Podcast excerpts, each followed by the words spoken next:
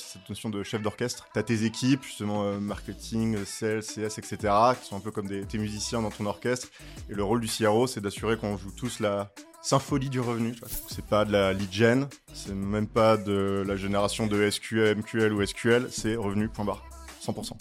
Et c'est ça, euh, fondamentalement, je trouve la BM, c'est ça, c'est que tu fais du, marketing qui ne fait sens que pour le compte que tu es en train de traiter. C'est-à-dire, si j'envoyais le même contenu à un autre compte, ce serait pas pertinent.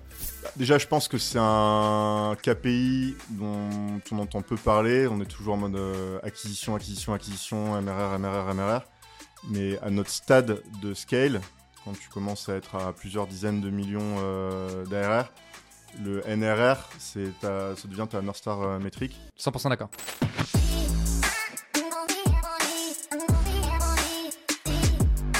Sur les dix dernières années, on a vu de plus en plus de boîtes recruter des growth hackers, un nouveau rôle que beaucoup imaginent comme euh, un magicien de la croissance, au maître de l'acquisition, de la rétention, du revenu, bref, d'un peu de tout. Et puis ces dernières années, on a vu un nouveau rôle de plus en plus présent dans les boîtes également, celui de CRO, donc Chief Revenue Officer, généralement en charge des équipes marketing et sales, et donc de la croissance également. Alors, quelle différence avec le growth? Pourquoi ce rôle est utile? Quelles sont ses tâches au quotidien? C'est ce que j'ai voulu savoir en invitant Michael, le CRO de Agicap, le logiciel de gestion de trésorerie qui a levé 100 millions en 2020. L'occasion de lui demander également les coulisses de leur croissance et ses méthodes de travail. Mais avant de rentrer dans le vif du sujet, je vous invite à liker, commenter, vous abonner et mettre 5 étoiles sur les plateformes de podcast. On est parti. Agicap, ça fait quoi? Agicap, c'est un logiciel de gestion de trésorerie pour euh, PME et ETI qui permet de suivre euh, en temps réel euh, sa trésorerie, d'avoir des prévisions fiables, de faire ses paiements automatiquement, de relancer ses clients, euh, ses clients quand ils n'ont pas payé à temps, et depuis pas longtemps de aussi gérer les, dépenses euh, de, la boîte avec euh, des cartes physiques et des cartes virtuelles. Ok. Et donc tu disais au niveau de la cible PME ETI, comment tu bornes un peu la taille de boîte? Ouais. Je pense que chaque, boîte a un peu sa définition de PME et ETI en ce qui nous concerne. On essaye de, de, viser des boîtes qui font entre 5 et 100 millions d'euros de chiffre d'affaires. Alors, on a aussi beaucoup de clients qui font moins de 5 millions et on a aussi quelques clients qui font plus de 100 millions. Je crois que notre plus gros client euh, fait plus d'un milliard de chiffre d'affaires. Mais le, sweet spot, là, on essaye de, focaliser les efforts, c'est entre, entre 5 et 100 millions de chiffre d'affaires. Ok. Et donc, euh, au sein de ces boîtes-là, votre, euh, votre target, c'est la direction financière, responsable financier, etc. C'est ça? Ouais. Alors, effectivement, il y a, y a la direction financière, le DAF, le reste de l'équipe finance mais aussi beaucoup la direction générale, donc euh, le PDG, le cofondateur, etc. Et maintenant, on commence aussi à aller sur des fonctions euh, IT et achat quand il y a des deals euh, plus complexes sur des, boîtes plus grosses. Mais effectivement, c'est principalement équipe finance et direction générale qui sont aussi hyper importants et on pourra en reparler. Ouais, bien sûr. Ok, donc toi, au sein d'Agicap, tu as un rôle de CRO. Bon, on va, rentrer un peu plus en détail sur le rôle de CRO après, mais moi, ce qui peut m'intéresser déjà en amont, c'est que tu puisses un peu expliquer le parcours que tu as eu, puisque en fait, euh, et on en parlait en off juste avant, c'est tu as quand même un parcours qui, euh, qui est bien pour arriver à un poste de CRO, en fait. Donc, euh, peut-être refaire le point sur le parcours que tu as eu et qui fait qu'aujourd'hui, tu es la bonne personne pour être CRO dans une boîte comme celle-là. Ouais, bien sûr. Alors, longue histoire courte. après les, les, études, je suis tombé dans la tech un peu par hasard. Je suis devenu responsable marketing d'une startup en Israël pendant un an. C'est comme ça que je suis tombé dans le, dans le digital. J'ai adoré, je suis resté dans le, dans le secteur. Et après un an veilleux, j'ai bossé pendant six mois chez 55, une agence de data, qui aujourd'hui est une grosse structure avec plusieurs centaines de personnes. Mais à l'époque, on était une quinzaine avec euh, des anciens de, Google France. Et donc, euh, je me suis formé aussi à la, à la data euh, chez eux, avec certification Google Analytics et tous les, les méthodologies et modes de pensée vraiment data-driven. Et suite à ça, euh, j'ai monté ma boîte dans la réalité augmentée en 2012, startup qui s'appelle Augmente, qui était la première euh, vraie plateforme SaaS B2B de réalité augmentée. Vous pouvez euh, ajouter un modèle 3D sur la plateforme et le visualiser sur une application mobile en réalité augmentée. Je te parle d'une époque où c'était vraiment hyper innovant. Et chez Augmente, j'ai fait un peu tout, mais j'ai fait beaucoup de marketing forcément, mais aussi de sales et de sales principalement côté enterprise sur des gros comptes, type euh, Colgate, euh, Procter Gamble, L'Oréal, Coca-Cola, etc.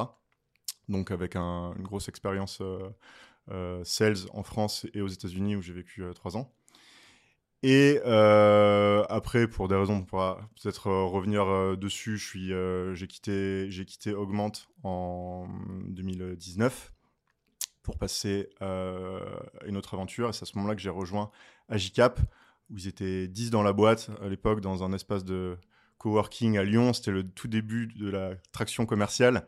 Je suis arrivé en tant que directeur marketing. Donc j'ai structuré la, vraiment la partie demand gen, euh, posé les bases du marketing, les différents canaux d'acquisition, bossé aussi sur la partie outbound. Et au bout, euh, et j'ai commencé aussi à monter l'équipe data. Et au bout d'un an, les cofondateurs m'ont proposé de passer euh, donc Chief Revenue Officer, à une étape qui était assez, euh, c'était assez tôt par rapport au, au stade de développement d'Agicap, parce que je crois qu'à l'époque, on faisait de 3 millions d'ARR, de, de, revenus récurrents euh, annuels. Alors généralement, c'est plutôt des moves que font des scale-up autour des 10 millions d'ARR. Mmh, mmh, mmh, Mais euh, c'est parce qu'il y avait un bon fit. Euh, ils voyaient que j'avais un peu ce côté euh, data, marketing et sales et qu'il y avait des besoins de structurer la croissance, d'accompagner la croissance, de maîtriser l'équation, etc. Donc je travaillais en tandem avec les cofondateurs et j'ai pris cette responsabilité voilà, donc il y, a, il y a trois ans de ça. Ok, donc euh, petit point que tu as mentionné de manière très rapide, mais effectivement, ce qui fait qu'aujourd'hui, tu es vraiment euh, en fait cette bonne personne pour prendre un rôle de CRO, c'est vraiment le triptyque data, sales et market. Ouais. Donc, data 55, sales euh, augment et market la première année finalement chez Agicap. Alors, chez Agicap, le marketing vraiment SMB sur des PME, je l'ai appris chez Agicap, je l'avais pas fait avant. Par contre, du marketing euh, grand compte, euh, ABM, etc., ça j'en faisais chez Augment aussi. Euh. donc j'avais, je, bossais aussi beaucoup avec Salesforce quand, j'étais chez, Augment, c'était un de nos partenaires. Donc je m'inspirais beaucoup aussi des techniques marketing de Salesforce, d'utilisation de la vidéo. On faisait beaucoup de vidéo marketing chez Augment, etc. Donc quand même beaucoup de choses même en marketing que j'ai aussi apporté chez Agicap dans la manière d'opérer. Ok. CRO, du coup, c'est quoi le rôle du CRO et en quoi il se distingue du rôle du CMO ou du VP Sales, tu vois, par exemple? Alors, je, je tenais un peu l'explication que je donne aux nouveaux euh, qui arrivent chez Agicap quand on a la, présentation aux nouveaux. Je leur explique un peu le, rôle. Euh, le rôle euh, d'un CRO, c'est d'assurer la croissance et la rétention du revenu. Croissance et rétention qui soient fortes, prédictibles, est-ce que c'est le bon mot? Predictable. Ouais, ouais, prédictible, ouais. Et efficace en termes d'efficacité euh, d'efficacité coût. Et euh, chacun de ces mots compte. Donc, il faut avoir une croissance forte parce qu'on est dans le monde des startups et qu'il faut avoir au moins 50% de euh, croissance annuelle. Prédictible, ça veut dire que tu comprends ton équation de génération de revenus de bout en bout, du lead jusqu'au renouvellement et à l'expansion de tes clients. Et donc, quand tu fixes des objectifs, tu comprends tous les éléments intermédiaires sur quelles ressources est-ce que je dois investir, quel niveau, quel euh, taux de conversion à chaque étape je dois atteindre, euh, quels sont les paramètres à maîtriser pour atteindre ces objectifs. Donc la notion de prédictabilité est hyper importante dans le, métier de, de CRO. Et enfin, euh, cost efficient, donc efficace économiquement, aussi par le contexte où euh, on n'est plus dans un contexte de croissance à tout prix. Et donc, il faut, il faut arriver à, tenir cette équation avec, en ce qui nous concerne, une règle de CAC payback à 12 mois. Donc, tu peux investir maximum euh, un an de, de, coût de licence pour acquérir ton nouveau client et pas, pas plus. Quoi. Donc, euh, voilà le rôle. Après, dans les faits, ça veut dire que je travaille avec toutes les équipes qui ont un impact sur le revenu. Il y en a beaucoup, tu imagines. Donc, si je prends la chaîne, tu as les équipes déjà euh, recrutement, talent acquisition, donc s'assurer que en termes de plan de recrutement, ben, on suit la cadence euh, et qu'on maintient les équilibres entre les différentes équipes. J'ai suffisamment de SDR par account exécutif, suffisamment d'onboarder pour prendre les nouveaux clients, etc. etc. Euh, forcément, la partie marketing et outbound sur la partie génération de la demande, avec les sales sur la partie closing et avec le customer success sur la partie sur la partie activation des nouveaux clients, rétention et expand. Et après, il y a toute la partie revenue operations, où euh, on a des revenue ops managers, euh, l'équipe data, l'équipe CRM, où là, c'est un peu toute l'infrastructure, l'architecture, pour s'assurer justement que de bout en bout, tu as un système euh, carré qui tient et qui te permet de piloter ta, croissance. Ok, je, je, challenge juste un petit point qui est notamment, alors je te donne ma vision des choses, et c'est là-dessus que ça, m'intéresse d'avoir ton avis. bon, tu vois, globalement, sur les dix dernières années, on a vu vraiment le, rôle, tu vois, euh, du growth apparaître. Tu as growth hacker au début, et puis aujourd'hui, maintenant, on a les head of growth, etc., etc. Et en fait, si tu prends vraiment la définition un peu originelle, tu vois, growth hacking avec euh, le art, etc., euh, etc., pour moi, en fait, le, le le rôle qu'a aujourd'hui le CRO, c'est le rôle que toujours rêvé, aurait toujours rêvé d'avoir le head of growth, tu vois mais qui n'a jamais réussi à passer sur cette l'étape stratégique du C-level. Tu, tu, vois ce que je veux dire? Et en fait, j'ai le sentiment que quelqu'un qui est un bon head of growth est en réalité quelqu'un qui devrait être capable de jouer le rôle de CRO. J'aimerais bien savoir ce que tu en penses. Euh, c'est vrai, dans le sens où euh, un head of growth doit pouvoir intervenir à n'importe quelle étape du funnel pour aller chercher de la croissance avec des, en expérimentant des choses, en allant chercher des, des, nouveaux leviers de croissance. Après, euh, il faut quand même avoir, euh, je pense, idéalement, euh, occuper un poste vraiment dans le sales, puis dans le mmh. marketing, mmh. puis dans la data pour être allé au fond des choses, comprendre la réalité du métier et pas juste avoir un track record growth où tu as interagi avec ces gens mais sans jamais faire le job toi-même. Il y a quand même un monde, je pense, entre, entre les deux pour être au bon niveau de conversation et vraiment arriver aussi bah, à avoir une forme de crédibilité, de drive mmh, et de, mmh. dans la manière de, de gérer ces, ces, relations. Donc je suis d'accord qu'il y a des choses qui se recoupent. Oui, mais l'élément vraiment différenciant, c'est finalement un, sujet de leadership en fait. Voilà, effectivement, un sujet de, de leadership qui, qui est aussi clé quand même dans la, dans ce métier. Et donc, j'ai fait pour résumer, euh, l'image que je, que je prends avec les, nouveaux chez Agicap, c'est cette notion de chef d'orchestre. Oui. Tu as, tes équipes, justement, euh, marketing, sales, CS, etc., qui sont un peu comme des, tes musiciens dans ton orchestre. Et le rôle du CRO, c'est d'assurer qu'on joue tous la, symphonie du revenu. Excellent. Excellent. Euh, le fait d'avoir une boîte qui a une vision, on va dire, traditionnelle avec le market d'un côté, euh, les sales, les customer success, et le fait d'avoir une vision revenu au global, concrètement, opérationnellement, qu'est-ce que ça change? Euh, Opérationnellement, qu'est-ce que ça change? Ça veut dire que tu as un très bon niveau d'alignement entre, les, entre les équipes. Je pense pour te donner quelques exemples concrets, concrets à la fois dans la manière dont on pilote le revenu et euh, la manière dont on fait un peu nos routines aussi d'alignement. Euh, déjà, il y a une très forte culture revenu chez Agicap. Ça veut dire que euh, le MRR ou la rétention et l'expansion, c'est la North Star métrique. par exemple, dans l'équipe marketing, 100% des variables de l'équipe sont sur le, MRR, sur le, sur le revenu, avec des contraintes de CAC payback. Donc, c'est pas de la lead gen, c'est même pas de la génération de SQL, MQL ou SQL, c'est revenu, point barre, 100%. Euh, bien sûr, on a des, il y a des objectifs intermédiaires de lead gen et demand gen, mais en tout cas, en termes de résultat final et ce qui va déterminer ton variable et ce sur quoi tu seras jugé in fine, c'est le revenu. Et SDR, pareil, que je sache, je crois qu'on est la seule équipe SDR que je connaisse où 100% du variable des SDR outbound est aussi au revenu, ce qui a été closé. Ah ouais tu peux avoir euh, booké 150 euh, démos dans le mois. Si tu n'as généré que 1000 euros de MRR, tu auras moins que celui qui en a peut-être booké 10 démos, mais qui a fait 3000 euros de MRR.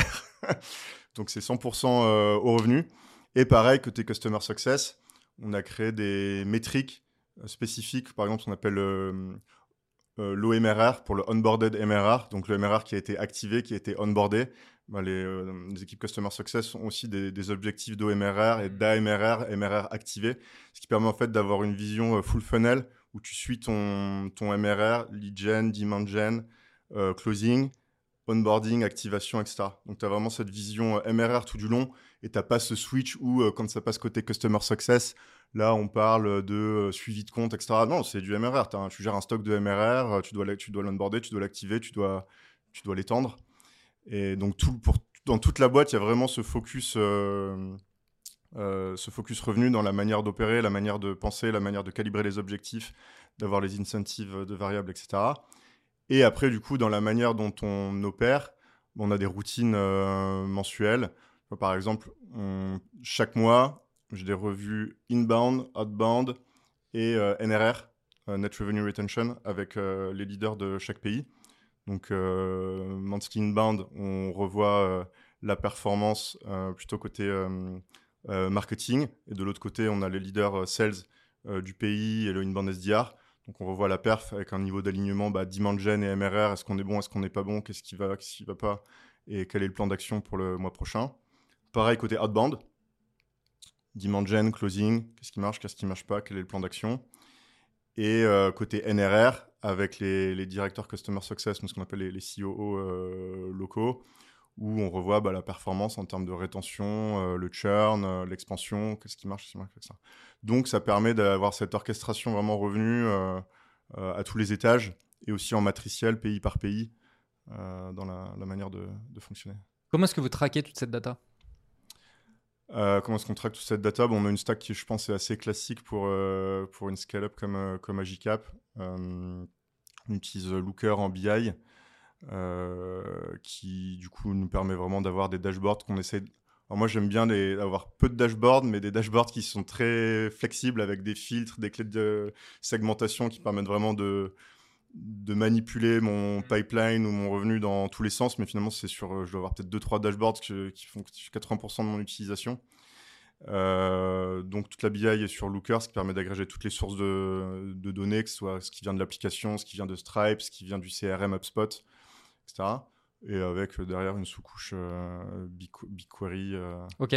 Mais très classique. Après, sur la stack data, mais après, c'est vraiment dans la manière dont architecture tes dashboards et les routines que tu mets en place pour bah, revoir ces dashboards, en tirer des insights et faire en sorte que ça, ça soit drivant euh, hmm. pour les équipes qui, qui comptent. Quoi.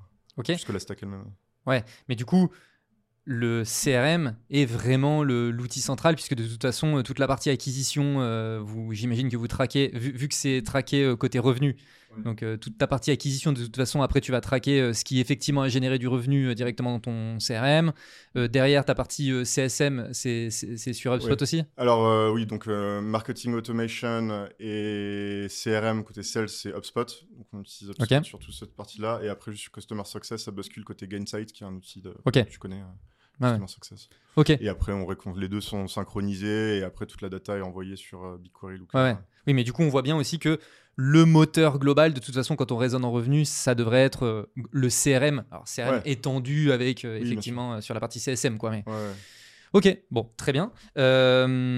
côté objectif de la team, donc on en a parlé, vraiment focus revenu. Et ensuite, côté market sales. Euh, côté market sales, donc responsabilité, tu vois, euh, donc euh, SDR, etc. Tu vois, il y a souvent un peu le débat, et d'ailleurs j'en avais parlé avec Selma sur, elle, elle aime bien le, côté BDR, côté market, alors c'est pas le cas aujourd'hui chez, dans, sa boîte actuelle, mais vous, comment est-ce que vous êtes organisé au niveau des rôles, tu vois, que, vu que l'objectif final c'est le revenu, et que ben, sur le chemin du revenu, tu as le market puis les sales, comment est-ce que les rôles se répartissent entre, entre les différentes personnes, et comment sont positionnés les différents rôles? Ouais. Euh, enfin, sur notre, la structure de notre équipe marketing, je pense qu'elle est assez euh, classique. On a une équipe marketing qui aujourd'hui, alors depuis assez récemment, est 100% euh, centralisée. Avant, on avait une partie marketing HQ et une partie marketing qui était rattachée au country manager. Là maintenant, tous les pôles marketing sont centralisés, rattachés au CMO. petite parenthèse, le rôle de CMO, je l'occupe actuellement en plus du rôle de CRO. On a eu des CMO par le passé. On est en train de, recruter un à l'heure euh, où je vous parle. petit message. Petit message. le but étant bien sûr en tant que CRO de pouvoir reprendre de la hauteur et d'avoir un, CMO qui, gère, euh, qui gère la partie marketing à 100%. Bref, ça pour dire équipe marketing qui est 100% centralisée avec les pôles classiques, online acquisition, euh, tout ce qui est campagne paid performance marketing et optimisation du site.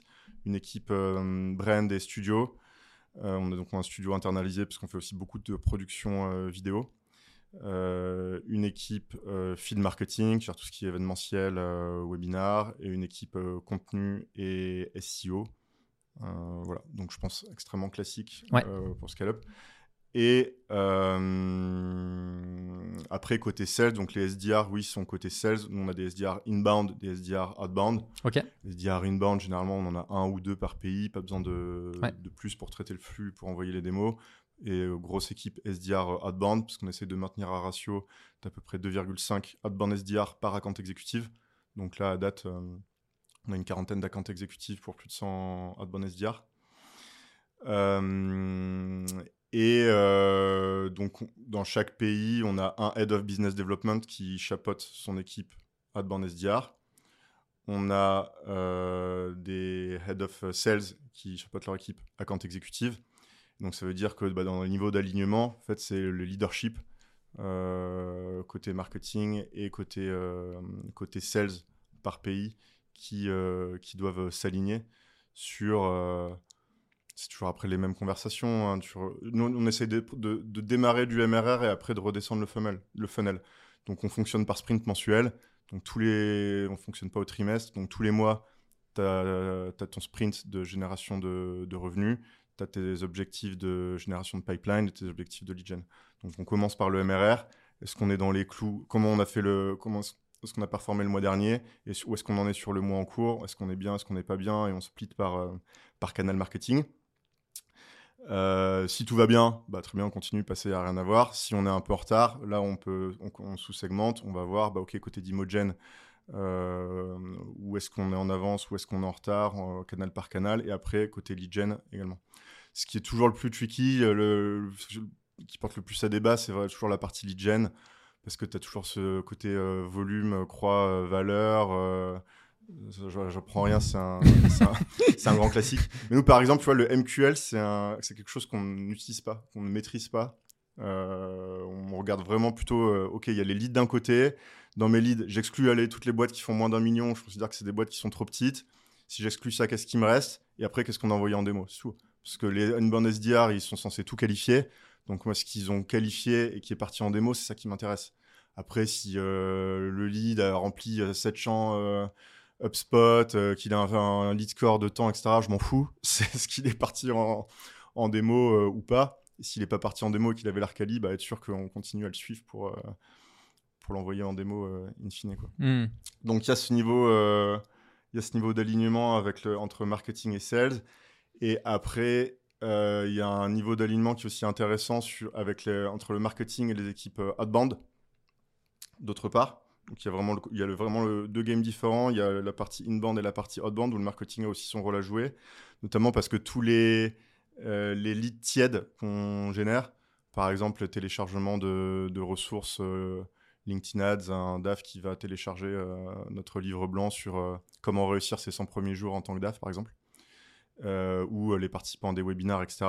Tous ces leads tièdes, on les filtre et on les assigne au outbound SDR et non pas au inbound SDR pourquoi? Parce qu'on considère que c'est plus un jeu de, c'est plus proche du cold, plus proche de la chasse que de la demande de démo où il s'agit juste de qualifier. Et là, il y a un enjeu de dire, bah, vous traitez pas d'élite, vous traitez des comptes. Donc, c'est-à-dire même si c'est euh, le DAF ou le respo financier ou le trésorier ou je ne sais qui qui a téléchargé la, pièce de contenu, ce que demande le marketing, et c'est aussi mon rôle en tant que CRO, d'être s'assurer que on est à ce bon niveau de traitement. Euh, et ce que ne ferait pas, je pense, un directeur marketing euh, classique, c'est de dire, tu prends l'ownership sur l'intégralité du compte, donc tu me maps le CEO, tu me maps toute l'équipe finance et tu gères euh, le compte. C'est pas parce que c'est le DAF ou telle ou telle personne qui a téléchargé la pièce de contenu que tu dois te, concentrer sur elle. In fine, on travaille beaucoup sur le fait d'inclure tous les stakeholders, tous les personas dans la manière dont on traite les leads et on voit que les taux de conversion sont deux fois, trois fois supérieurs quand on arrive à avoir autour de la table le DAF, le DG et euh, les autres personnes de l'équipe finance. Et donc, mon travail, c'est d'être sûr que dans le traitement sales, on va aussi à ce niveau de détail et de maîtrise sur la qualité de traitement des leads du marketing. C'est une vraie vision account. Ouais. C'est pas, pas, seulement une vision lead de telle personne à télécharger, euh, voilà, c'est vraiment la vision account. Mais alors, du coup, comment euh, opérationnellement, euh, comment tu fais? Parce que, ok, moi, je suis une personne qui a téléchargé euh, le livre blanc, donc tu vas considérer que c'est pas spécifiquement moi qu'il faut appeler, mais en fait, il y a un rôle à jouer vis-à-vis de toute l'équipe, etc. Comment ça se passe opérationnellement? Ouais, c'est ce qu'on appelle le CEO loop in en, anglais. Comment est-ce que j'arrive à, partir de ça aussi à inclure le, CEO En fait, les meilleurs, ce qui est, ce qui est marrant, c'est que les meilleurs SDR sur cette partie-là, c'est ceux il n'essaye même pas forcément d'enclencher une conversation sur la base du téléchargement. C'est-à-dire qu'on n'est pas sur, euh, tiens, bah, je vais appeler le DAF qui a téléchargé le livre blanc, je dirais, je vois que vous avez téléchargé notre livre blanc, qu'est-ce que vous en avez pensé, euh, etc. Ça. Non, ils prennent le compte et ils essayent, approche top-down, ok, c'est le DAF qui a téléchargé, mais je vais d'abord appeler le DG. Comme ça, si j'arrive à voir le DG, il va me dire, ah oui, effectivement, la gestion de trésorerie, ça m'intéresse, bah, parlez-en à mon DAF, vous pouvez l'appeler de ma part, ok, super, j'appelle ton DAF dans la foulée qui, by the way, a téléchargé notre livre blanc, donc il a déjà entendu parler d'Agicap euh, la veille, et en plus, je l'appelle sur la recommandation de son DG. Donc là, je suis dans un scénario parfait pour avoir les deux pendant la démo. Euh, et euh, si le dev veut inclure d'autres personnes de son équipe, et ben, il le fait aussi au passage. Donc ça veut dire vraiment on va dans le détail de la tactique sales, euh, comment est-ce que tu fais ça bien? Bah, Commence par le DG, parce qu'après sinon c'est compliqué de raccrocher le DG en deuxième approche, parce que le DAF va dire c'est bon, c'est moi qui gère la trésor, pas besoin de mettre mon DG, t'es grillé.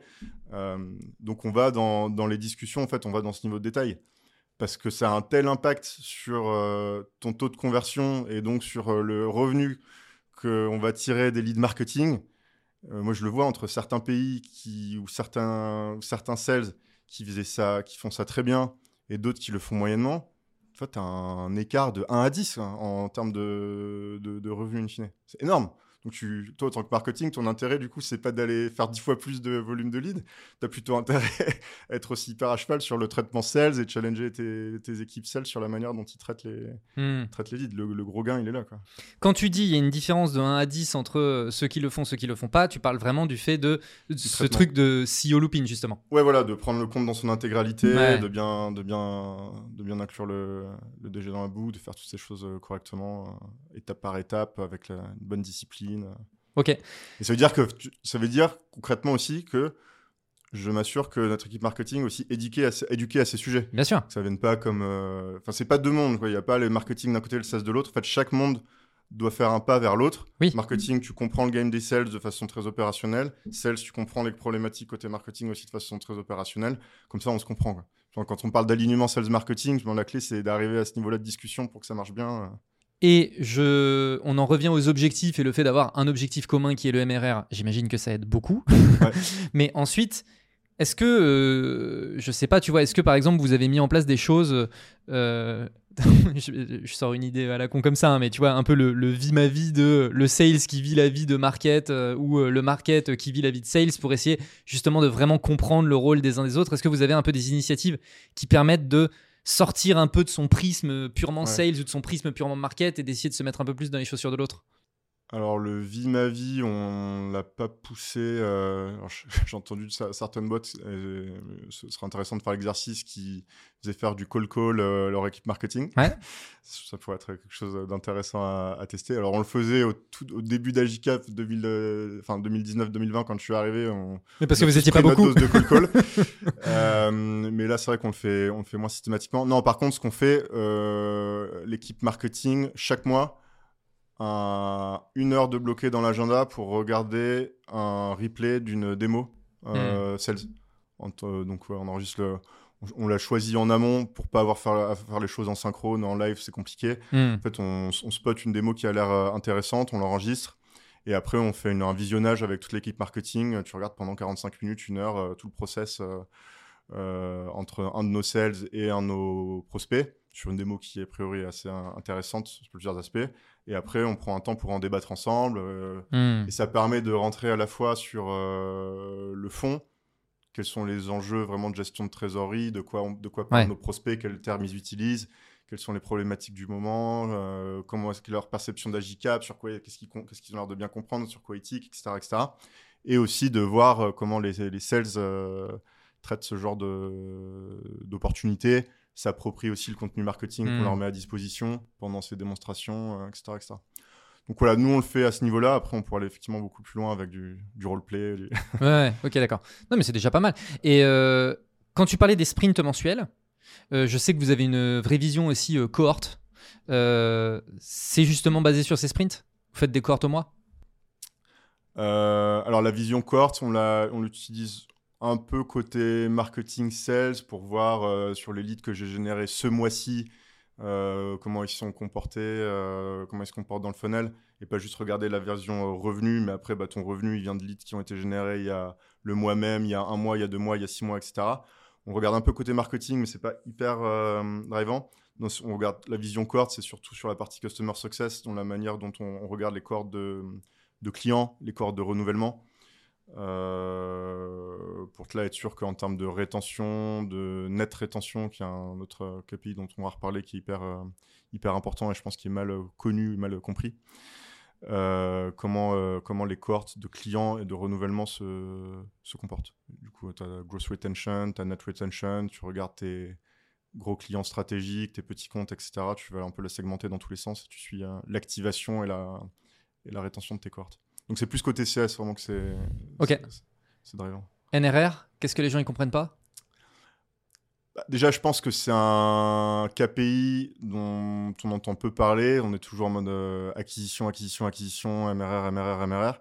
Mais à notre stade de scale, quand tu commences à être à plusieurs dizaines de millions euh, d'ARR, le NRR, c'est ta- ça devient ta North Star euh, métrique. 100% d'accord. Le NRR, c'est quoi? C'est Net Revenue Retention. Donc, c'est-à-dire, tu regardes, bah, par exemple, sur une cohorte de clients donnés qui a signé, euh, par exemple, il y a un an euh, chez nous. Euh, un an après, qu'est-ce qui s'est passé avec cette cohorte? Il y a des clients qui renouvellent à panier équivalent. Équivalent. Tu as ceux qui expand, donc qui ont upsell, cross-sell, etc., qui sont allés prendre d'autres fonctionnalités, qui ont étendu le périmètre, donc qui renouvellent à un, à un panier supérieur. Et tu as ceux, t'as ceux qui churn, donc qui décident d'arrêter leur abonnement pour euh, des raisons X ou Y. Et tu as ceux qui downsell, ceux qui ont baissé la taille de leur abonnement, ils ont abonné certaines fonctionnalités, il y a eu une renégo prix, etc. etc. Et donc, tu regardes, du coup, euh, euh, au total, quel montant il me reste. J'avais une base 100 il y a un an. Un an plus tard, cette base 100, qu'est-ce qu'elle est devenue? Et là, il y a un benchmark sur le B2B SaaS qui est assez connu, qui est public. où généralement, quand tu es sur un, du SMB, le NRR, c'est à peu près 80%. Donc, tu sais que tu vas perdre à peu près euh, en net 80%, euh, 20% euh, de la, de la valeur de ta cohorte parce que c'est des petites boîtes, donc euh, par essence, activité économique plus compliquée. Il y en a qui simplement font faillite, la boîte n'existe plus, donc forcément, il n'y a plus de, plus de clients, il y a plus de friction, parce qu'il y a, par exemple, sur un outil comme le nôtre, bah, si c'est le, DG qui doit gérer aussi directement la trésor, peut-être des fois il est au four et moulin, il n'a pas forcément le temps de bien s'occuper de l'outil, euh, des choses comme ça.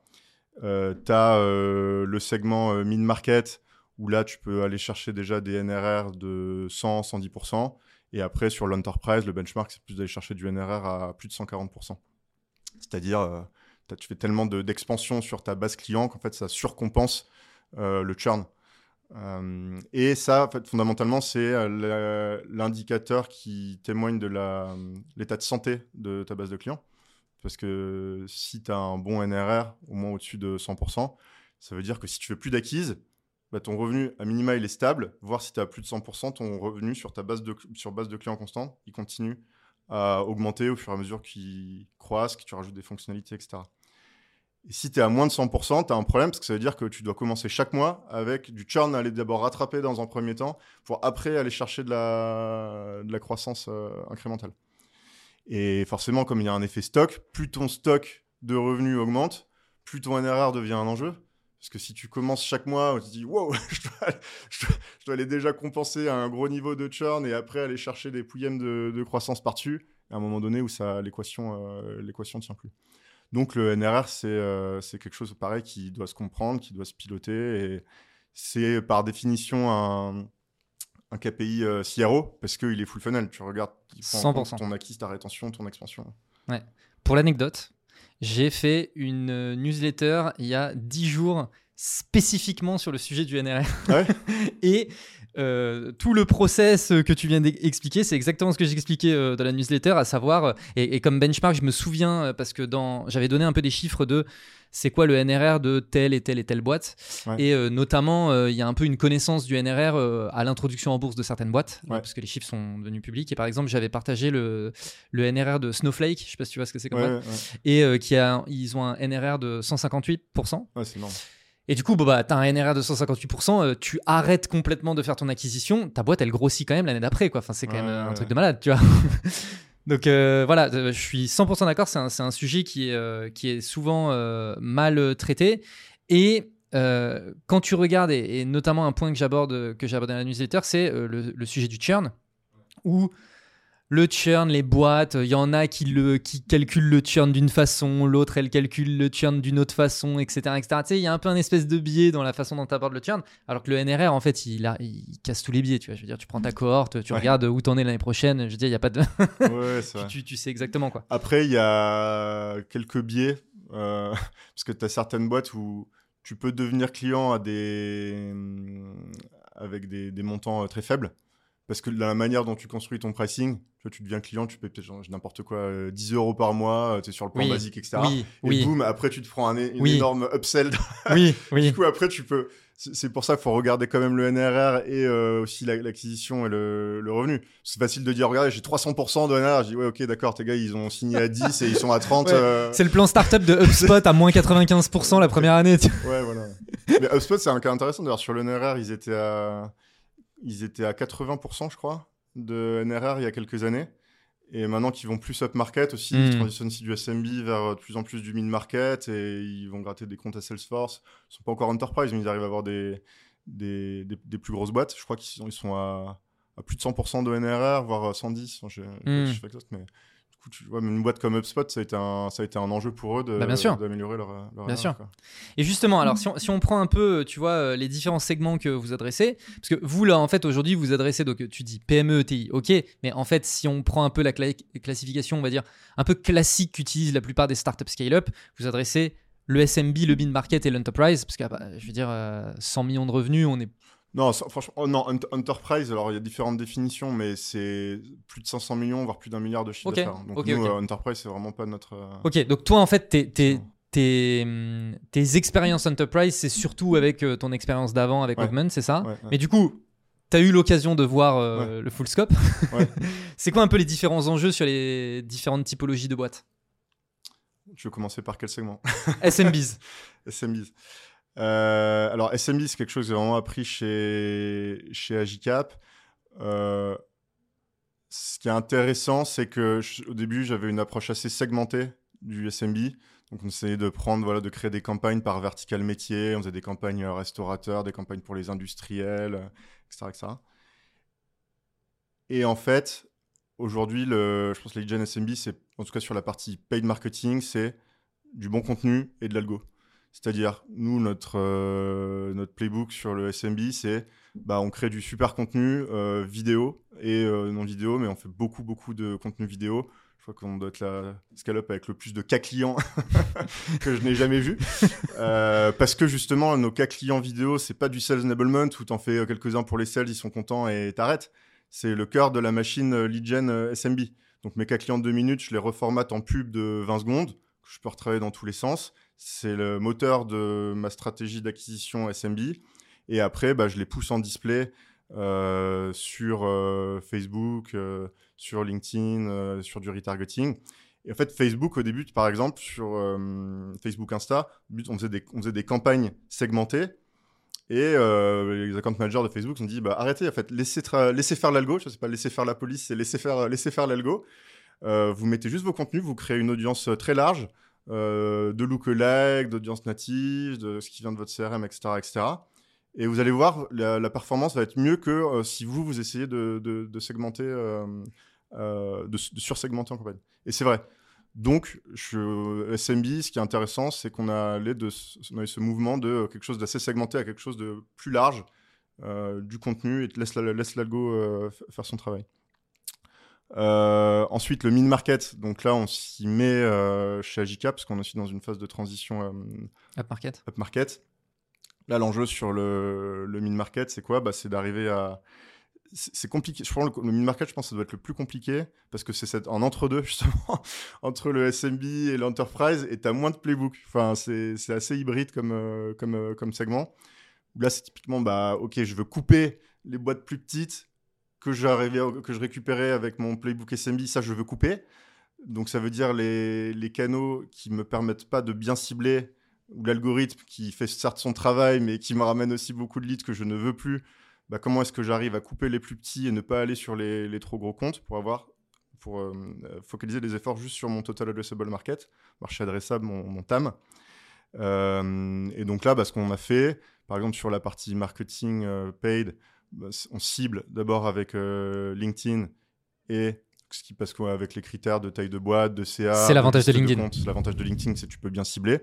Et après, par contre, tu fais du reciblage massif. Donc, tu cibles en première approche sur LinkedIn, après, tu retargetes tout canot. Mm, Là, mm, tu peux mm. quand même mettre du Facebook, Insta, du YouTube, du ce que tu veux, parce que c'est juste du retargeting d'une audience qui a déjà été bien ciblée en, en amont. Pareil, ça peut être même avec des, des contenus aussi vidéo, des white papers, qui sont aussi eux-mêmes adaptés pour ton audience mid-market. C'est-à-dire tu montes plus euh, le patron d'une boîte de 10 employés euh, qui galère avec son Excel et qui gère sa trésor comme il peut. Tu vas plus mettre en avant euh, le DAF et le DG d'une boîte de 20 millions, où tu as déjà une grosse équipe finance avec des enjeux de consolidation, de gestion du risque, etc., etc. Donc ton contenu change aussi et ta technique, tes tactiques marketing de ciblage changent aussi. Et l'autre truc en mid-market qu'on commence à explorer, donc là je pourrais t'en dire plus peut-être dans un an ou deux, c'est la partie euh, account-based marketing et intent-based marketing. Donc, on est en train de regarder des plateformes, euh, Six Sense, Demand-based, etc., euh, voir dans, dans, quel sens on va aller.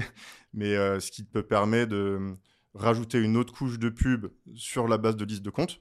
Ok, je, je, sais pas moi, 300 000 boîtes en Europe qui sont dans mon total addressable market. Ok, bah, j'ai ces 300 000 boîtes dans ma plateforme et je veux pousser de la pub uniquement à ces boîtes et je veux qu'elle me voie sur euh, Le Figaro, sur Les Échos, sur Allociné quand tu vas voir ta prochaine bande-annonce de film. Boum, tu vas te prendre une vidéo pré-roll d'Agicap euh, parce que tu es dans cette boîte.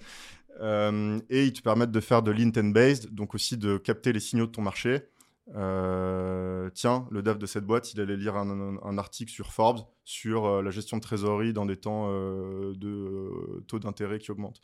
Bah Celui-là, je peux capter ce signal qu'il y a quelqu'un de cette boîte qui a lu cet article et donc bah, moi, je peux aller euh, targeter la boîte et je peux aller mettre mes outbound SDR sur cette boîte en priorité plutôt que leur chasse à froid euh, random sur euh, d'autres comptes. Donc ça, c'est le nouveau grand chantier chez nous d'arriver à maîtriser cette partie intent-based marketing et account-based marketing sur un marché plus large. Et après, l'enterprise, qui était donc là plutôt chez Augment. je te prends un exemple concret. Euh, Mondelez, je crois qu'il fait dans le top 5 de la grande conso, euh, des marques de chocolat, euh, ils ont Milka, euh, Toblerone, Lu, un truc énorme. Beaucoup de choses. Boîte américaine, plusieurs dizaines de milliards de, de chiffre d'affaires. Comment, d'un point de vue. se dire quoi faire de l'ABM sur une boîte comme ça?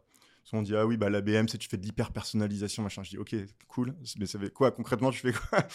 Donc, quand tu prends une boîte comme ça, et moi, j'étais, ça, fait partie des quelques contrats à six chiffres que j'ai pu signer avec des boîtes comme ça. Euh, un, hyper-personnalisation, qu'est-ce que ça voulait dire? Ça voulait dire que euh, je crée une vidéo en montant en avant en, leur produit en réalité augmentée. Donc j'allais créer des modèles 3D. De, le, cas d'usage, c'était d'aller le, placer des éléments de merchandising, des présentoirs, etc., dans des magasins. Euh, ton énorme présentoir pour ton, ton opération 1000K chez Carrefour, par exemple. Hmm. Pack. Donc, on allait créer en amont des, leurs produits en 3D. J'allais dans le magasin et je tournais une vidéo. En fait, je me faisais dans la peau d'un commercial de chez eux. Je filme, je monte la vidéo. Je, fais une vidéo hyper quali de deux minutes. Je rajoute des petits chiffres de ROI. Euh, bah, on a réussi à faire euh, plus 35% euh, sur le taux de placement avec tel et tel client. Et voilà, en termes d'expérience utilisateur, ce que ça pourrait donner avec vos produits. J'envoyais ça à une vingtaine de decision makers que j'avais identifiés chez eux. Et là, tu as un mix parce que c'est des énormes boîtes, donc tu vas avoir des personnes de l'équipe innovation digitale, tu vas avoir des personnes qui sont en charge spécifiquement des outils d'aide à la vente, euh, qui peuvent être dans différents bureaux. Est-ce que les gens sont en Europe Est-ce que les gens sont aux États-Unis, etc. Donc il faut bien mapper un peu tous les, contacts et les portes d'entrée possibles. Et ce qui est marrant, c'est que cette approche directe a permis d'avoir des premiers rendez-vous qui n'ont pas été les bons, parce que j'ai pas eu les bons interlocuteurs, j'ai pas eu les bonnes conversations. Le pire, c'est que c'est des personnes qui pensaient être les bons interlocuteurs, donc ils continuent à te faire avancer dans les conversations. Ils disent, en fait, c'est pas toi, laisse tomber. faut que je, faut que je trouve une autre porte d'entrée. Et in fine, et c'est là où tu fais du, commences à faire de vrais ABM, c'est quand tu mappes aussi euh, l'écosystème de partenaires de la boîte. Et in fine, ce qui m'a permis de rentrer sur ce compte-là, c'est quand j'ai eu l'info qu'ils utilisaient un CRM sur euh, leur iPad, les, commerciaux utilisaient un CRM sur leur iPad qui n'était pas Salesforce, mais une solution équivalente. J'ai contacté le patron de cette boîte, c'était un outil hyper niche en fait. J'ai contacté le patron de cette boîte, on a fait un rendez-vous euh, dans le New Jersey, ils sont devenus partenaires, ils ont intégré notre solution, et c'est eux qui m'ont mis le rendez-vous avec exactement les personnes que j'avais besoin de convaincre pour déployer un outil comme ça chez eux. Et donc, on l'a fait avec un partenaire, avec déjà du bon contenu préparé, donc on avait un super use case et tout. Mais c'est ça, euh, fondamentalement, je trouve la BM, c'est ça, c'est que tu fais du, du marketing qui ne fait sens que pour le compte que tu es en train de traiter. C'est-à-dire, si j'envoyais le même contenu à un autre compte, ça serait pas pertinent. Euh, et euh, ça va au-delà du marketing. Il faut aussi regarder l'approche 16, l'approche partenariat. Ah bah vraiment de mapper ton compte à quels événements est-ce qu'ils vont? Ah, Tiens, bah, il y a un gars de chez eux qui va être à cet événement à New York, peut-être qu'il faut que j'aille à cet événement. Ils travaillent avec telle boîte, peut-être que je peux aller parler aux gens de, de cette boîte-là pour avoir de l'info et voir si on peut traiter l'opportunité ensemble. Donc voilà, je vois que ça n'a rien à voir euh, en termes d'approche, mais c'est. Ouais, ok, très bien. Euh, si je reviens sur des enjeux de data, euh, comment est-ce que vous gérez votre attribution? Honnêtement, j'ai peu d'expertise sur le sujet. Enfin, je veux dire qu'on fait les choses, on a les mêmes problèmes que tout le monde et, et on fait les, les, choses assez simplement. C'est de l'attribution last, last, touch, avec euh, tous les problèmes euh, que ça que, que, ça first touch last touch all bound mix bound euh, tout ce que tu veux moi je vois pas de playbook sur l'attribution pour l'instant. Il y a autant de modèles d'attribution que de boîtes. On est en train de se reposer sur les règles pour clarifier des fenêtres d'attribution. Fait le problème du last touch c'est ok last touch mais pendant combien de temps c'est-à-dire si tu as un lead euh, qui est arrivé en inbound euh, via, euh, je sais pas moi, LinkedIn Ads il y a un an et demi. Et qu'un an et demi, et un an et demi plus tard, tu as un autre bon SDR qui appelle le nouveau DAF en call call. Tu veux dire quoi? C'était quoi? C'était last touch. du coup, tu dis, bah oui, c'est moi qui ai généré marketing, c'est moi qui ai généré le lead il y a un an et demi, etc. Le, SDR va dire, bah non, c'est moi qui l'ai chassé. Tout. Donc, il y a cette notion de fenêtre d'attribution qu'on essaye de travailler euh, pour peut-être s'orienter vers quelque chose comme, euh, je crois que euh, c'est Selma, c'est ça qui ouais. J'en avais parlé avec, avec elle, une règle intéressante des six mois. En fait, tu as, une fenêtre de six mois. C'est-à-dire que si le marketing a généré le lead, bah, tu es un peu honneur du canal pendant six mois. Mais par contre, si ça close pas dans les six mois, tu rebootes. Et après, bah, c'est le prochain canal qui réactive le lead, qui prend, le, qui prend la relève. Bon, après, on fait pas de mix euh, où j'attribue euh, X% de la valeur du deal à tel canal, etc. Euh, on choisit un canal selon quelques règles simples et pour l'instant, ça, pour l'instant, ça, ça, pour ça marche. Mais c'est vrai que c'est un sujet qui, je trouve, enfin, moi, que je trouve assez peu intéressant, assez contraignant, mais enfin, qui en même temps qui est nécessaire parce que dans, après, dans tes calculs de performance, le problème de le sujet de l'attribution, c'est aussi que c'est un énorme impact du coup sur ton tes analyses de CAC payback, de coût de par lead, de coût par démo. Et sur tes euh, choix budgétaires aussi euh, annuels, quoi. Ouais, voilà. Pour donner un exemple, hier soir à 23h30, euh, je veux un, deal qu'on a closé à 1500 euros de MRR. Je dis, tiens, en, source, il y avait marqué chasse. Donc, c'est un, bon SDR, il y avait marqué chasse. Je dis, tiens, c'est bizarre parce que je sais que ce Bon SDR travaille justement beaucoup sur les lead tièdes du marketing. Donc, je suis allé voir sur HubSpot, j'ai redescendu la timeline euh, du contact. 13, euh, c'était quoi 13 septembre, euh, le DAF qui télécharge une de nos pièces de contenu. Le 14 septembre, le SDR qui l'appelle. Je dis, oh, hop, t'es sûr que c'est de la chasse? Hop, je switch la source sur HubSpot.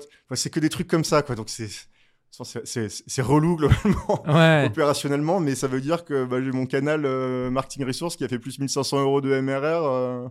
Euh, oui. Et que ça a un impact significatif par rapport au budget que j'ai mis ce mois-ci euh, sur le pays. Quoi. Donc, on est obligé de quand même le bien traiter parce que ça fait bouger beaucoup les lignes. ah, bah oui. En performance coût. Ouais, ok le sujet du budget, parce qu'en plus là, c'est la bonne période de l'année, tu vois, pour parler des sujets euh, budget market, euh, machin. Comment est-ce que vous, comment est-ce que, vu que toi, tu as une vision euh, CRO, est-ce que déjà c'est toi qui t'occupe, enfin, c'est, bah oui, mais en fait maintenant tu es aussi le CMO, donc c'est toi qui t'occupe du budget market. mais comment est-ce que tu, comment est-ce que tu gères, tu vois, cette création de budget market entre, je sais pas, Demon Capture, Demon Gen, etc. C'est quoi un peu les réflexions que tu as sur la construction de ton budget? Je regarde euh, d'où on part. Et euh, là, la réflexion, enfin, je suis en train de bosser dessus sur le, budget 2024. Euh, il y a un objectif de génération de revenus d'une part, mais comme je disais, il y a aussi l'objectif de performance, de performance coût, les fameux 12 mois de CAC payback. Donc là, moi, mon objet 2024, c'est principalement d'aller gagner de l'efficience, mais pas d'être hyper euh, agressif en génération de revenus côté marketing. En gros, si j'arrive à maintenir la même génération de revenus, d'aller chercher un peu d'incrémental, mais de façon raisonnable sur 2024, mais par contre en améliorant significativement mon efficacité, je serais content. Donc euh, l'arbitrage, on est en train de le faire dans ce sens. Et ça veut dire quoi? Ça veut dire bah, je vais avoir un budget 2024 qui est peut-être à peu près équivalent à ce que j'ai en 2023, mais par contre, je vais aller faire des arbitrages entre euh, des canaux. Notamment, bah, je veux aller lancer euh, l'account based marketing, l'intent based marketing. Euh, donc, je vais devoir aller trouver des, réallouer des poches budgétaires sur ces nouveaux canaux. Je veux accélérer sur la partie customer marketing et je veux pouvoir aussi aller tester des campagnes ABM sur ma base client. Donc, je vais devoir aussi allouer des budgets. Je veux accélérer sur la partie partner marketing. Il faut aussi que je mette des budgets pour aller recruter des nouveaux partenaires, etc. etc. Et donc, bah, je vais pas avoir X millions en plus euh, par rapport à 2023, donc il faut que je fasse des arbitrages. Et je regarde bah, aujourd'hui quels sont mes canaux qui fonctionnent le moins. Et je vais aller euh, réallouer des poches, euh, des, poches depuis ces, depuis ces canaux-là. Quoi. Donc là, je suis plus dans, un, voilà, plus dans une dimension où budget à peu près équivalent, on va chercher en efficacité, et du coup, on fait des transferts d'un canal à l'autre hmm. pour aller tester des nouveaux canaux qui, a priori, sont plus pertinents pour du mid-market. Ouais, mis en parallèle du NRR et du focus sur le fait que voilà il faut aller euh, chercher euh, et après on reste flexible c'est-à-dire que là on donne un peu une direction pour 2024 euh, pour calibrer les choses à la grosse. Mais on se garde des marges de manœuvre pour pouvoir changer au mois le mois ou au trimestre. Si tu vois que je sais pas moi tu avais prévu peut-être une petite ligne budgétaire pour tes campagnes d'ABM et que tu vois que ça cartonne tu dis bon bah ok je fais x2 je fais x3 je fais x4 hmm. et ça peut venir en budget supplémentaire si on veut pas non plus rongé dans l'os sur les, sur les autres canaux. Donc on garde quand même de la, de la flexibilité, mais tant que l'équation économique euh, tient. Quoi. Ouais.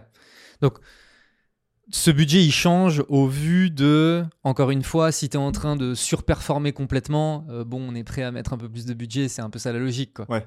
Ouais, exactement. Mais comme on l'avait fait euh, dans les débuts d'Agicap, hein, le, le paid marketing, à l'époque, je me rappelle, on l'avait lancé avec un budget de 5000 euros par mois même à une époque où on se disait, ben, franchement, sur, une cible SMB, même euh, voire TPE, euh, l'équation devait être compliquée vu le coût des leads, etc. On, on, avait des vrais doutes sur le fait que ça puisse se prendre euh, avec une équation raisonnable. Donc on dit, ok, bah, je crois que ça doit être décembre 2019, je pense. Premier budget paid marketing, 5000 euros. Je mets 5000 sur Facebook Ads, tu vois comment ça se comporte boum, au bout de deux jours, on close déjà un client à 4000 euros. Je dis, ah, ok. Bon, en deux jours, j'ai déjà remboursé quasiment mon budget. Je me rappelle, premier, premier client Facebook c'était un groupe de, pompes funèbres. Sympa. Oui, ça marque.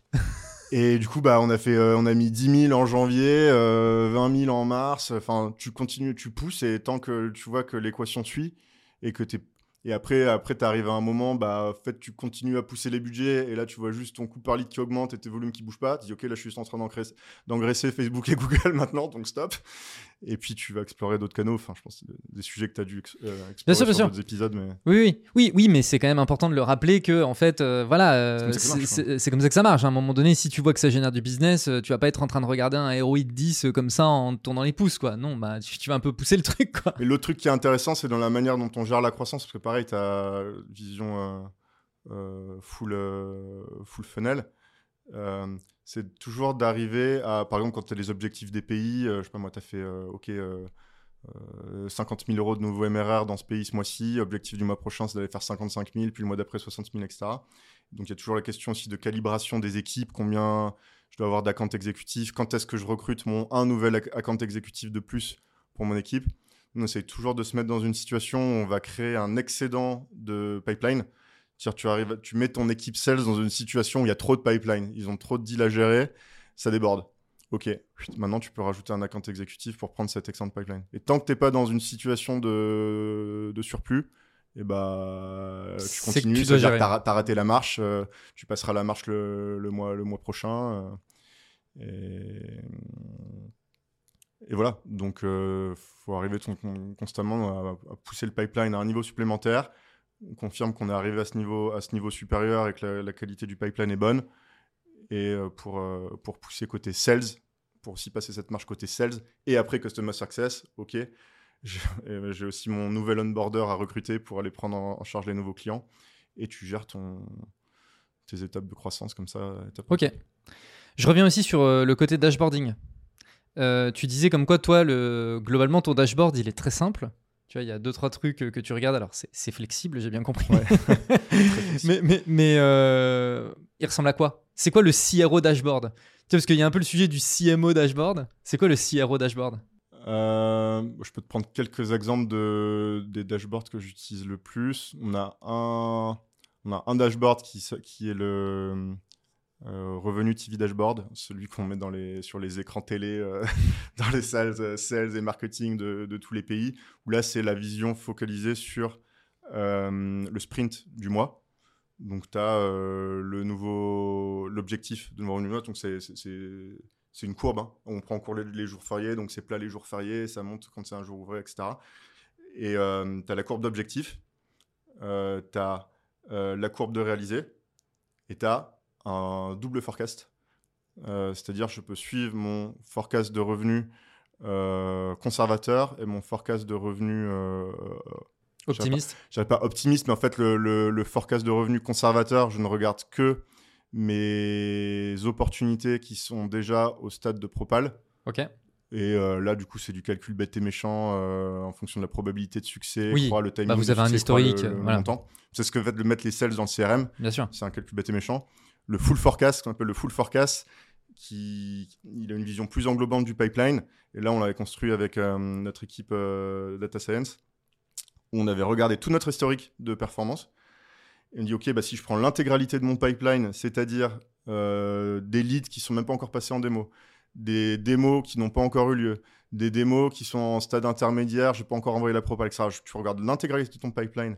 Tu prends même en compte les leads qui ne sont même pas encore dans ton CRM, mais que tu sais statistiquement que tu vas avoir dans ton CRM et que tu vas closer dans le mois en cours. Tu vois vraiment tout ça. On a une grosse couche de data science euh, derrière pour arriver à sortir un euh, full forecast basé sur toute cette performance euh, historique par canal, par contributeur individuel, etc.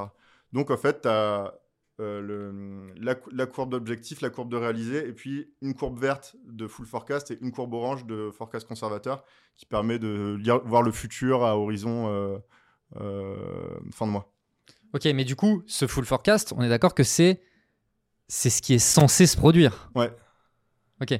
Et donc. Il est euh, correct. On a sorti encore des analyses. Là, on suit avec euh, l'équipe data au mois le mois pour voir euh, son niveau de fiabilité. Et il est fiable à 90-95%. Ouais, donc, oui, donc c'est canon. Ouais. ouais. ok. ouais, donc ça va permettre vraiment de piloter. Disons que si tu as une alerte, tu vois dès le début de mois, là, tu vas galérer à faire tes objectifs du mois. C'est le premier du mois que tu vas galérer à faire tes objectifs du, mois. Ou, ah bah tiens, tant mieux, t'es large, bah vas-y, profites-en pour passer un cap. Et, ouais. Et bien sûr, bah, fait, le forecast, faut qu'il drive les, les, actions. Donc, si je vois que mon forecast est pas bon, ok, bah, peut-être que je vais aller euh, refocaliser mes équipes outbound SDR pour aller chercher des quick wins plutôt que créer du pipeline qui va closer que dans 2-3 mois. Donc, je vais aller faire de la. Je vais les mettre sur de la réactivation de vieux inbound, par exemple, euh, aller chercher des quick wins, etc. ça permet de piloter. Euh. Donc, il y a ce dashboard-là où tu le vois au global et par pays, et on a newbies et en versus expansion. Et après, un que j'utilise aussi beaucoup, bah, le pipeline dashboard, où là, c'est ma... toute ma partie newbies que je peux segmenter dans tous les filtrer, segmenter dans tous les sens, par canal, par, euh, typologie, par, cycle, cycle de vente, par euh, tout ce que tu veux. Euh, j'ai le même dashboard côté CS, qui est un pipeline différent. En fait, j'ai vraiment un pipeline newbies et j'ai un pipeline expansion. pareil, pipeline expansion, bah, je regarde tout sur ma base client, combien de pipelines je génère. Je génère aussi de, de démos, euh, de revenus, etc., selon aussi des sources qui sont un peu différentes du newbies, parce que ça va être plutôt du customer marketing et des touches euh, customer success, donc c'est des sources différentes. Euh, et sur, sur ma partie newbies aussi, en tout cas sur la partie marketing, je regarde les, les flux, lead, démo, revenus.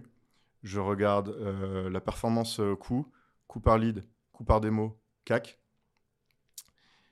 Et euh, j'oublie quelque chose. Non, ça, ça avec ça, si j'ai déjà les, flux et, la performance coût, bah, je peux, euh, je peux euh, arbitrer. Parce que je vois si je suis on target par rapport au volume, au niveau de revenu que je devais générer.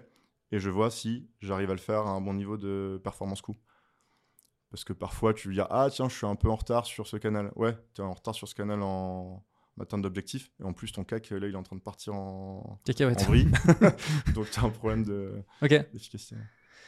Euh, en tant que CRO, si, là, euh, si on step back un petit peu, euh, c'est quoi la relation que tu as avec le CEO notamment? Alors, chez Agicap, il y a trois cofondateurs. Ouais. Sébastien qui est CEO, Clément qui est Chief of euh, Expansion. Donc, c'est lui qui, pense- qui gère notamment la partie internationale, la relation avec les, country managers, l'ouverture des nouveaux pays, etc. Euh, Sébastien, euh, lui, est plus sur la, stratégie euh, globale de la boîte, euh, vision, stratégie produit, euh, levée de fonds, mais aussi très impliqué sur les sujets business, mais de façon peut-être moins euh, opérationnelle que Clément. Et Lucas, qui est le CTO. Donc, moi, mon niveau d'alignement en day-to-day, euh, où on a aussi notre weekly euh, tous les vendredis soirs, c'est euh, de façon collégiale avec Sébastien et Clément Ouais, en même temps. Du coup, c'est logique. ouais. Euh, avec plus d'échanges avec euh, Clément qui est plus impliqué euh, en day-to-day sur les sujets sales. Mais donc en fait, on, on est vraiment en, en copilotage de, de l'activité avec Clément. Bah, par exemple, par rapport aux routines on- auxquelles je faisais allusion plutôt sur les, revues de performance par pays, par canal. Par, par exemple, sur la partie outbound, on, on, les fait, ensemble avec Clément. C'est-à-dire que nous deux, on représente un peu le HQ. Après, il y avait les représentants euh, pays. Et on est là pour s'assurer que euh, bah, les niveaux de performance sont là, que les personnes sont bien challengées, que s'il y a des best practices que tu vois sur un pays, que l'information circule bien pour que, euh, ah bah tiens, les Allemands, ils ont testé ce truc-là, ça a l'air de super bien marcher. euh, France, Italie, UK, etc. Il faudrait euh, aussi que vous puissiez euh, répliquer euh, la chose. Donc on est dans, ce, dans cette forme de, de copilotage. Moi, j'apporte aussi un peu la structure, maîtrise de l'équation, etc. Le Clément est plus dans des dimensions managériales aussi avec les, le, top, le top management et, et de, de sales drive. C'est un bon équilibre. Je pense qu'après, enfin, pour avoir échangé avec pas mal de CRO, pareil, il y a autant, je trouve, de, de que de setup Bien euh, sûr. différents. Bien sûr. Et c'est aussi la raison pour laquelle je pose la question. C'est Ouais, moi, je veux comprendre sûr. le haut, tu vois. Enfin, Ouais. Et, et, euh, alors, c'est une question que j'ai voulu poser à plusieurs moments, puis à chaque fois j'ai oublié. Là, tu viens de le rementionner, donc euh, voilà. C'est tu parles de l'équation. Ouais. Euh, c'est quoi l'équation à résoudre? Ah, l'équation. La magic equation, euh, Voilà. comme on dit. Euh, non, mais les- la magic equation, c'est c'est c'est comprendre voilà, tes, tes paramètres euh, clés euh, de, de conversion, des grands équilibres que tu as à maintenir en permanence. Pour donner quelques, euh, quelques chiffres, il y a une équation équipe. Je disais, euh, par exemple, euh, OK, je dois, à, tout instant, je dois avoir, euh, je dois pouvoir générer euh, 40 opportunités euh, qualifiées par account exécutive euh, par mois. Pour avoir ces 40 euh, opportunités par euh, account exécutif par mois, je sais que je dois avoir euh, 2,5 euh, outbound SDR et euh, tant de budget marketing à peu près par tête par account exécutif. Il va y avoir un mix d'outbound et d'inbound. Après, euh, donc euh, j'assure ma demand gen, donc je recrute mes outbound SDR, je calibre bien mes budgets marketing, donc les agendas de mes commerciaux sont remplis.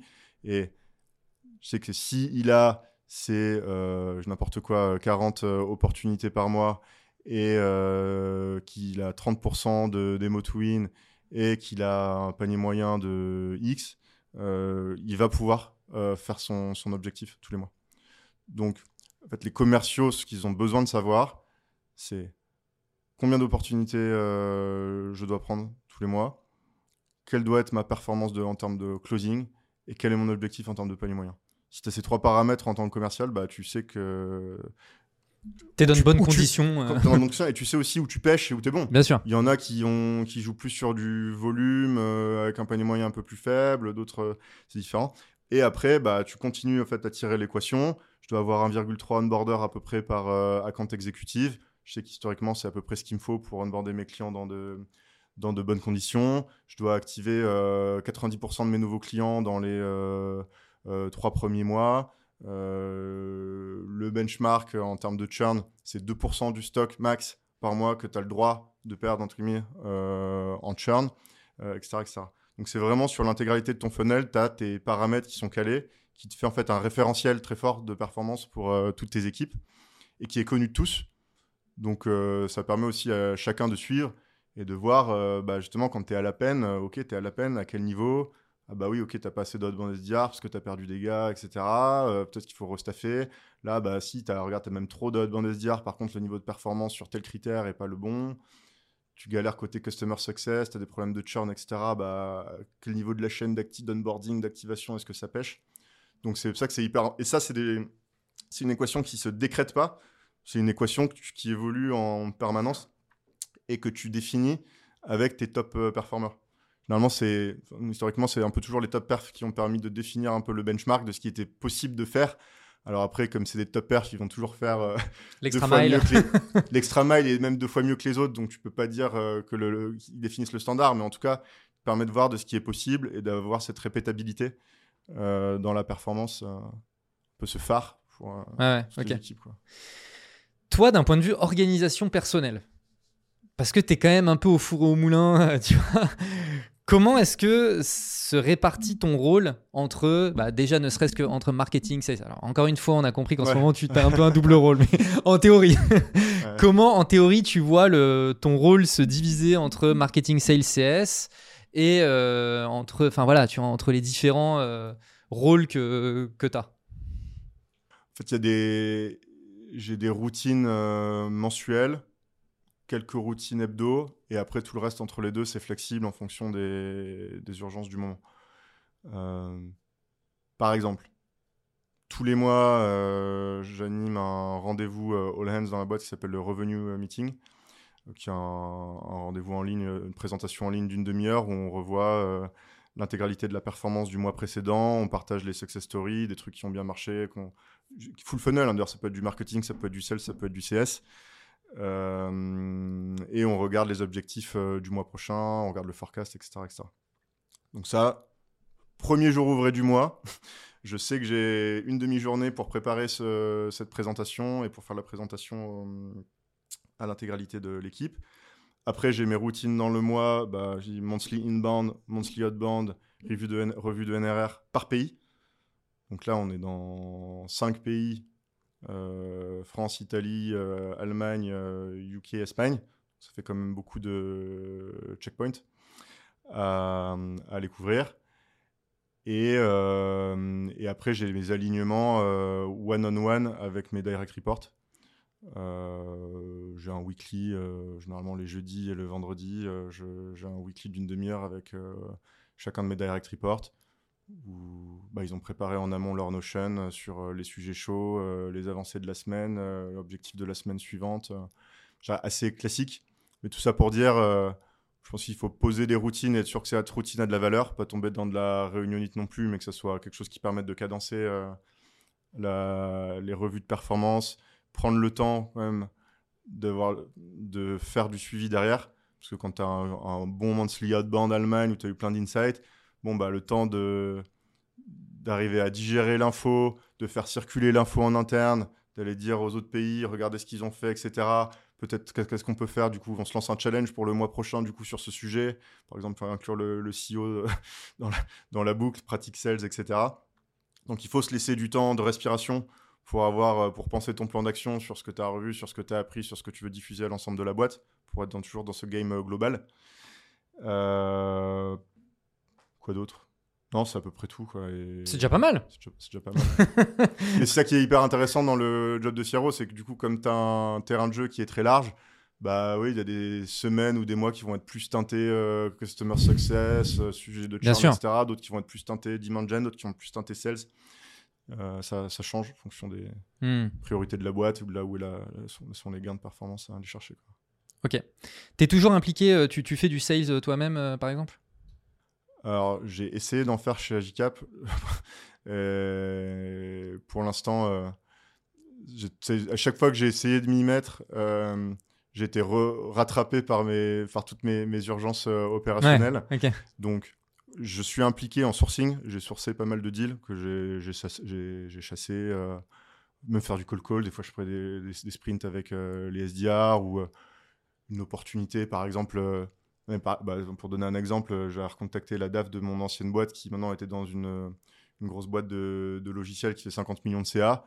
Je l'ai envoyé en démo, j'ai fait la qualif euh, comme en SDR avec elle et son équipe.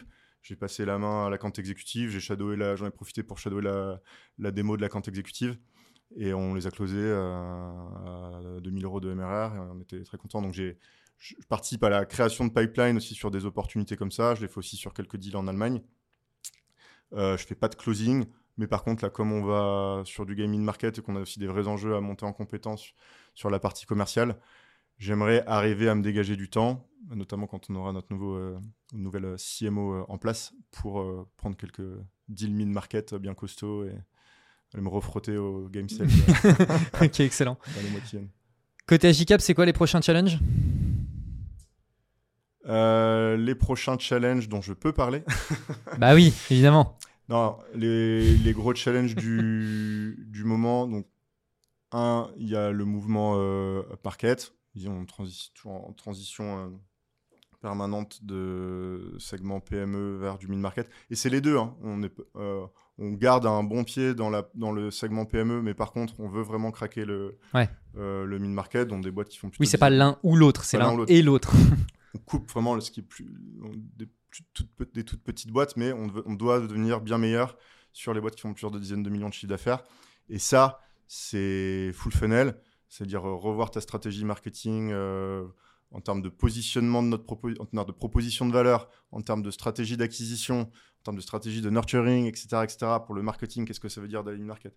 Pour les sales, l'incapacité à bien gérer tes cycles de vente, à avoir tous les stakeholders, à être hyper discipliné dans ton approche sales, etc.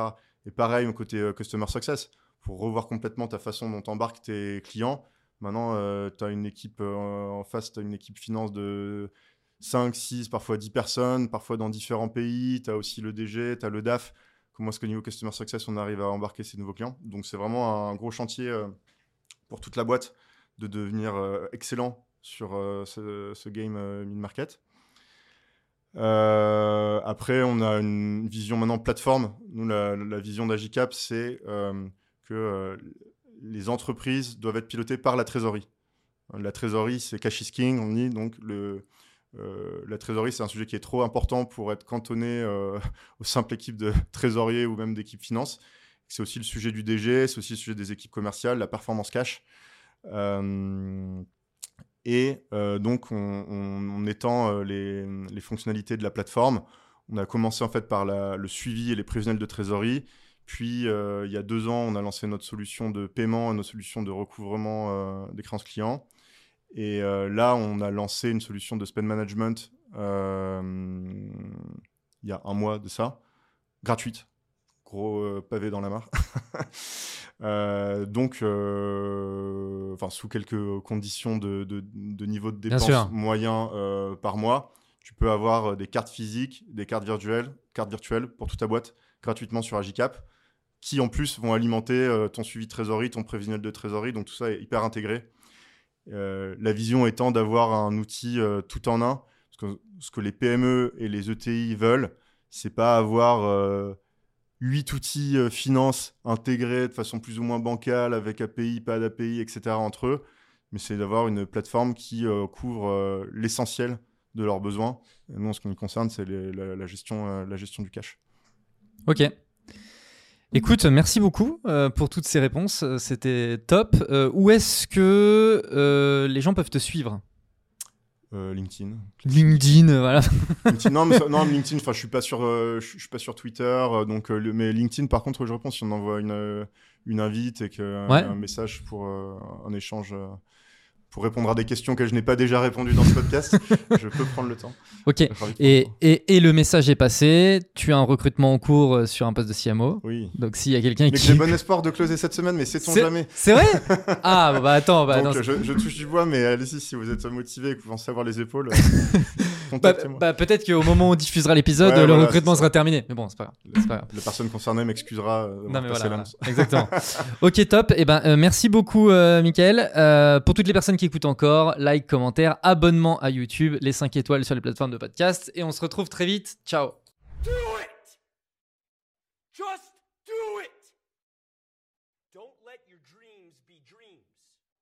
Yesterday, you said tomorrow. So just do it!